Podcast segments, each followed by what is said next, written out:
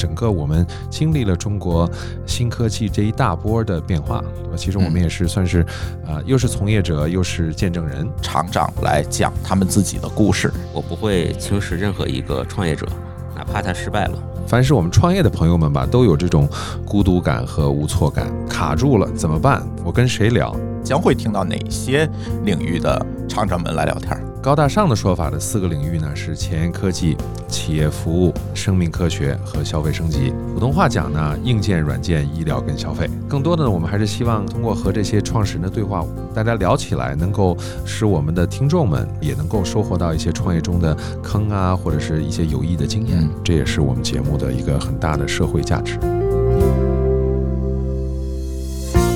各位听友，大家好！你即将听到的呢，是我们《厂长来了》的第二季的内容。第二季呢，想翻一篇儿。这个时候我就找到了魏恩老师，听起来我就是个书签儿，翻了篇儿，是吧？魏恩老师就是蝙蝠侠那个 Bruce Wayne 的魏恩。对，非常机缘巧合，是有一天呢，我跑到华创资本来跟魏恩老师聊天，说：“哎，我现在做一播客，这个你们听播客吗？”他说：“我听啊。”然后我就把咱们的节目推荐给他。哎，他一听觉得似乎很适合我们的这些被投的企业来聊天，是吧？魏恩老师说说华创资本到底是什么？华创资本呢，其实我们零六年就成立了，在创投圈呃摸爬滚打很多年了，历史上我们。呃，投资过的公司大概估计要接近四百家了，呃，规模已经相当多了。而且从我们投资的行业，从大概零几年那个时候，中国互联网的兴起，包括这个电商业务，包括这个后来的教育，然后这个呃流量型业务、工具型业务，后来转的是这个金融创新，然后呃软件服务。其实整个我们经历了中国新科技这一大波的变化，对吧？其实我们也是算是呃又是从业者，又是见证人。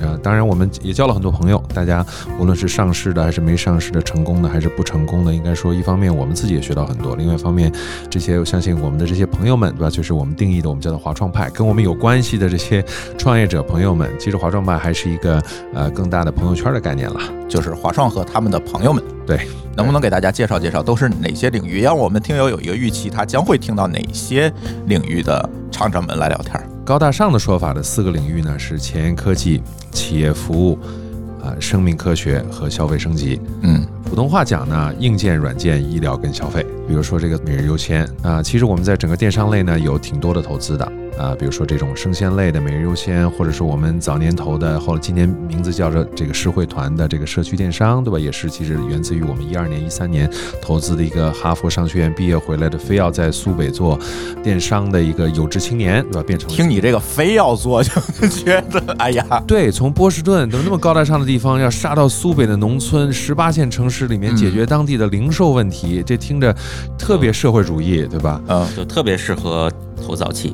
哎，是哈，嗯，我这个降维打击。凡是我们创业的朋友们吧，都有这种孤独感和无措感，卡住了怎么办？我跟谁聊？我不能跟客户聊，因为一聊客户跑了？不能跟员工聊，因为员工跑了，对吧？这个不能跟投资人哇聊，哎，投资人跑了。对，其实表面上看着哇很强大，对吧？但是其实很多创业者说到他们自己的心路历程的时候，都说其实我们挺孤独的，我们不知道这些话应该跟谁讲。当然，在今天的节目上或者这一系列的节目，我们是不是他们能够敞开心扉跟大伙儿讲，对吧？这个也算是心理。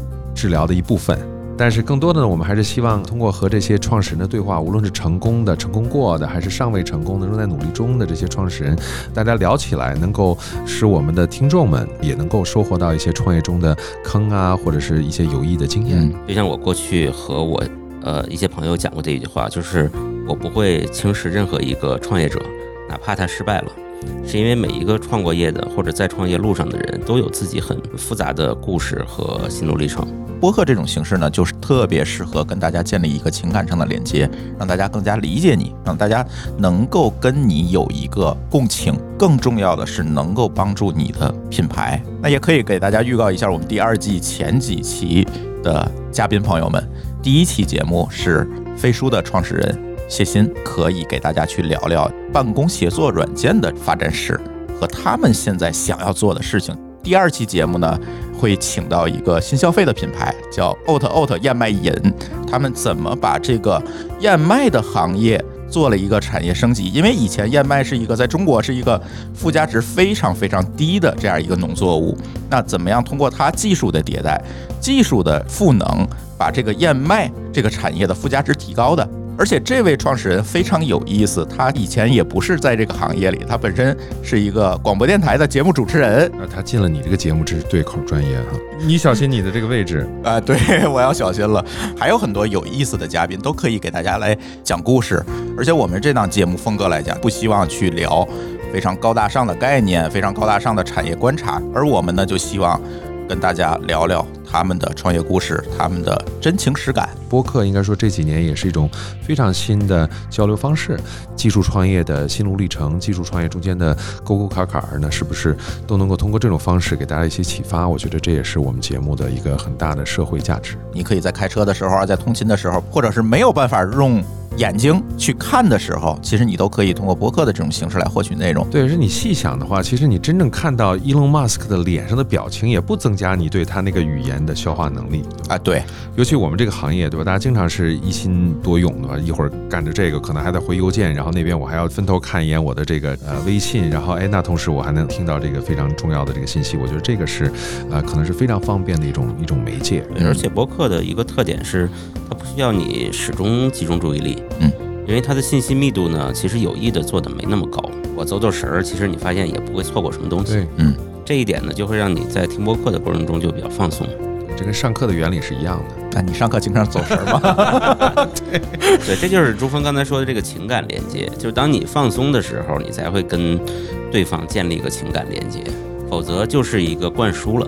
是，所以呢，无论你是创业公司的创始人还是厂长，都欢迎你来参与《厂长来了》节目的录音，可以谋随自荐，在我们的 show note 里面找到我们的联系方式，联系我们就可以了。